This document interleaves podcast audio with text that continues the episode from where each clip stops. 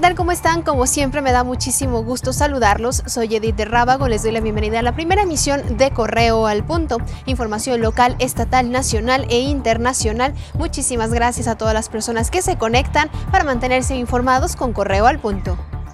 En Salamanca, un hombre maniatado y ejecutado fue encontrado en la carretera estatal de la comunidad de Loma de San Antonio al municipio de Pueblo Nuevo.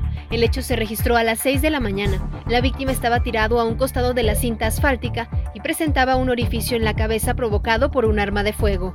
A partir de hoy, autoridades del municipio de León negarán el servicio de transporte público a las personas que no traigan cubrebocas. Desde temprana hora, como medida preventiva y para evitar contagios, personal de protección civil empezó a tomar la temperatura a todos los usuarios y les recordaban que el uso de cubrebocas es obligatorio.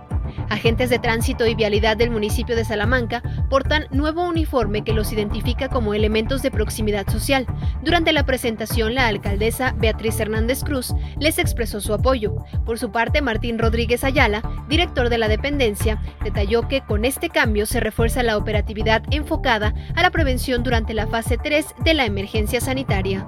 El presidente Andrés Manuel López Obrador anunció esta mañana la entrega de un seguro de vida gratuito al personal de salud que al atender pacientes con COVID-19 por parte de la Asociación Mexicana de Instituciones de Seguros.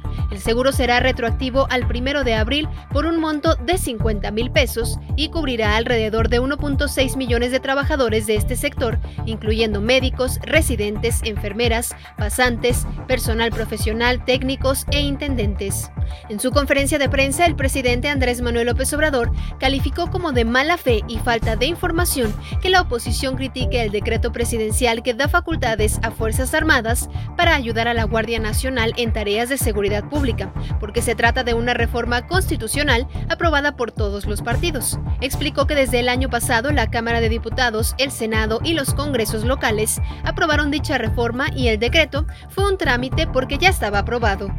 Quédese conectado con nosotros a través de redes sociales, Facebook, Twitter, Instagram, YouTube. Estamos como Periódico Correo. Lo invito a escuchar nuestro podcast disponible en plataformas digitales para que pueda escucharlo a cualquier hora del día y nuestra página web donde podrá encontrar todas las noticias, periódicocorreo.com.mx. En unas horas más tenemos una cita, lo estaré esperando para compartirle más información. Mientras tanto, reiteramos, si es posible, por favor, cuídate y quédate en casa.